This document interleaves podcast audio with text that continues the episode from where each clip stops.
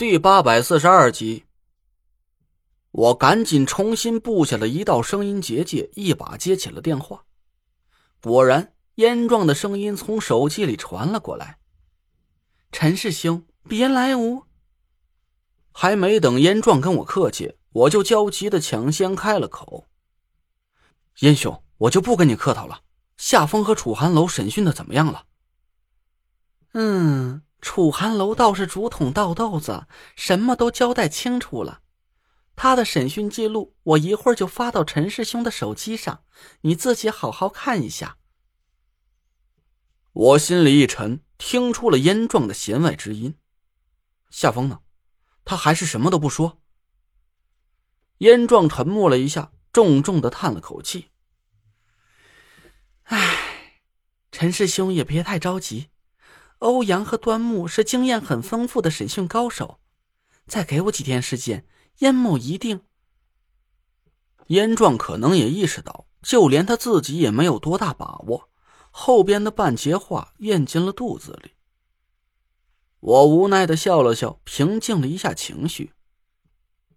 多谢燕兄，其实我有这种心理准备。夏风和楚寒楼不一样，他所做的一切都是为了他的私生子。要是他把一切都交代了出来，那他这几十年的心机就全部付诸东流了。请代我向审讯组的兄弟们带个好，这件事辛苦大家了，感激不尽。燕壮见我表示理解，大喜过望，又跟我客气了几句，说起了另一件重要的事情。陈师兄，关于姚晨阳的事儿，燕某已经向上边打了个详细的报告。现在已经得到了批复，姚晨阳已经被严密控制了起来。经过调查，他的真实年龄和家庭背景都不存在疑点，确实不是夏风的私生子。据他交代，他幼时曾拜在夏风门下，跟夏风修习了几年风水术，但天赋不高，也没取得什么实质性的进展。后来他自愿废去了风水道行，在夏风的运作下进入了军校。这才在我们队伍里潜伏了下来。我点了点头，说：“这些情况和夏风说的基本一致。姚晨阳已经完全失去了潜伏的价值，他应该是没有撒谎的必要了。关于夏风私生子的信息，姚晨阳应该也不知道吧？”燕壮嗯了一声，说：“陈师兄所言不错。”上边成立了审讯组，接连询问了姚晨阳几天，他确实是对夏风私生子的情况一无所知。这件事在我的意料之中，我本来就没对姚晨阳抱什么希望。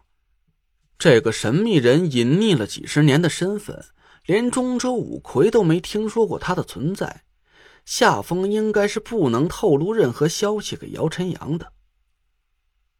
哎，对了，严兄，说起姚晨阳，我倒是想起了一个人。我正在犹豫，直接说出对那个人的怀疑合不合适，燕壮已经接上了我的话茬。陈师兄不必避讳，燕某已经暗中派人去检查王才的 DNA 和夏风是否相符，应该很快就会有结论了。我大喜过望。看来这个燕壮虽然表面上迟钝迂腐，但他毕竟是太极门的亲传弟子，而且身居要职多年，绝不是个头脑简单、只会絮叨的唐僧。多谢燕兄，那一切就拜托了。哎，对了，还有一个事儿，你们在审讯姚晨阳的时候，尽可能多挖一下他是通过什么渠道进入部队高层这个点。说不定能找出关于他身后势力的一些线索。嗯，好，燕某记下了。陈师兄，呃，燕壮的语气顿了一下，我略一思索，明白了他的意思，笑着说道：“燕兄放心，我会尽快解决好中州这边的事儿，第一时间去部队报道的。答应了上边的事儿，我不会食言。”哈哈，好，好。燕某日盼夜盼能与陈师兄同袍共事，为国效力。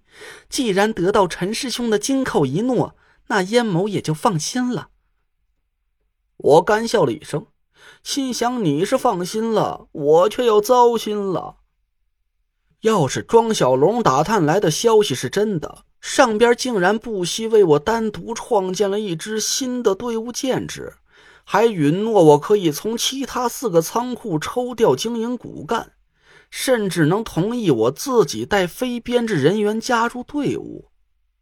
那他们要我做的，可绝对不是什么容易办到的小事。我记起了在我进入九凶之地之前。德福跟我说过的那些神神秘秘的话，他说上边有个谜团，很多年了都无法解开，需要借助我的力量。后来，纳若兰和李莹又分别给我带来了师傅的指示，说让我破解了九凶之地的秘密，加入上边的组织，这会对我和田慧文未来的命运产生巨大的影响。不管那个师傅是真是假。我现在都已经真真切切的被逼到了悬崖边上，哪怕这又是一次迫不得已的交易，我也没有任何选择的余地。田慧文不知所踪，夏天生死未卜，除了借助上边的力量去寻找他俩的下落，我似乎已经彻底无路可走了。挂了电话之后，我盘算了一下。在寻找夏风私生子的这个过程里，我还需要借助两个人的力量。我十分笃定，那个神秘人并不是真的不会风水术，他只是用了极高明的手段掩盖了自己的法力气息，就连梧桐这只千年老狐狸都没闻见他的一丝味道。我似乎隐隐明白了梧桐为什么要收走我的五魁令。让中州五魁断绝和我之间的来往了。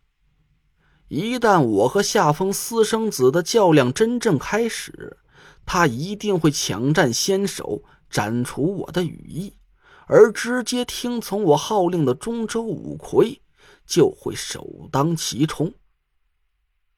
梧桐当着叶妈的面和我撕破脸皮，带着中州五魁置身事外，明哲保身。看起来好像是有点不太仗义，但这是他处心积虑为我保留的一个后手。留得青山在，不怕没柴烧。一旦我发生了什么意外，中州五魁也不至于跟着我一起全军覆没，至少留下了一丝绝境翻盘的希望。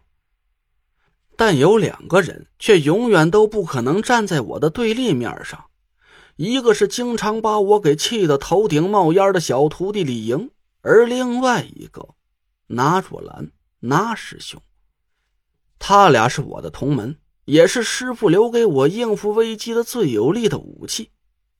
我犹豫了很久，我到底应不应该去找拿若兰？